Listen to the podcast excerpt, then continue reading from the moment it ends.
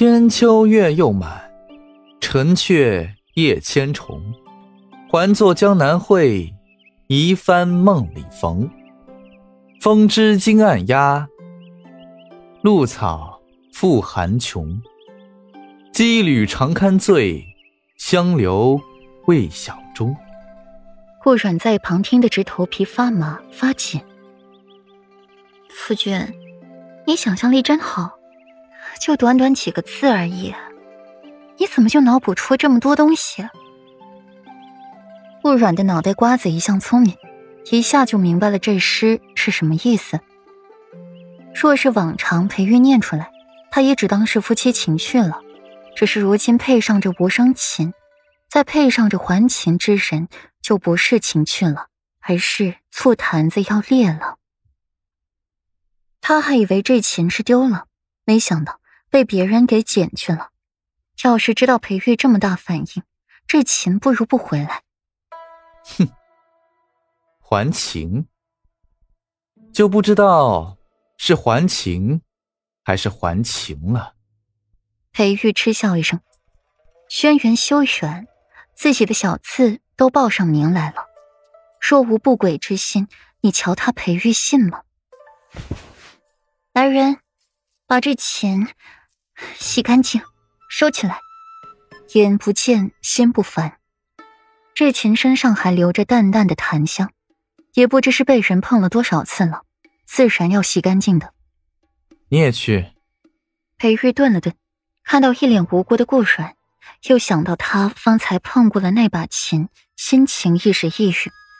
他的女神怎么能碰别的男人碰过的东西？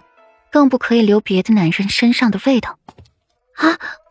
我顾阮不知所措的指了指自己，还没反应过来，裴玉就攥着那信封，闲闲的走了出去，留给顾阮一个潇洒的背影。顾阮单手撑着下颌。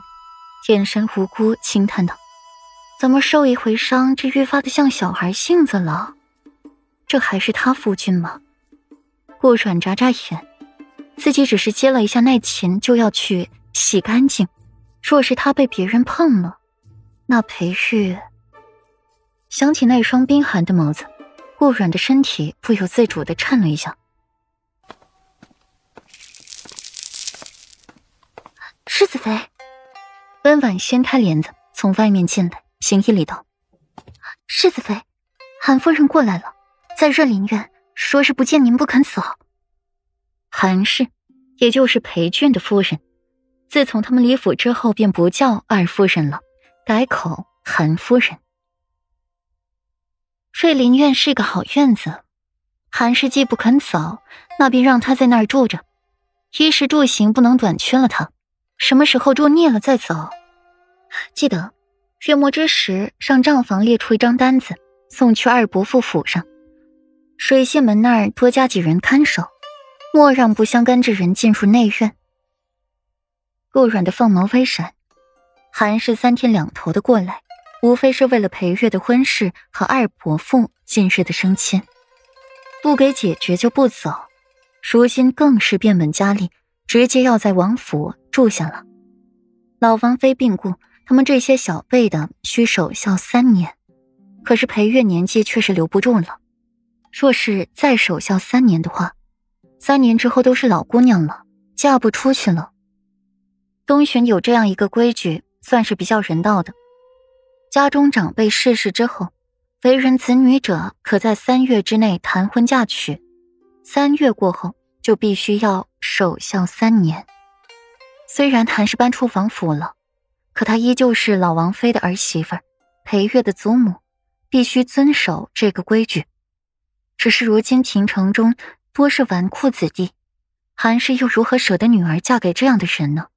没法子了，便只能来裴王府哭诉了。只是裴义不敢接触，裴玉还在养伤，思来想去的，只有看自己好欺负了。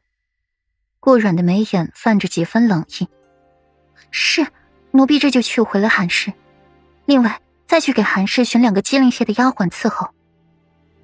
顾软懒懒的点头，看着温婉走了，自己又才下榻，站在冗长的走廊下，空气微凉，院中透着新雪和新年的气息。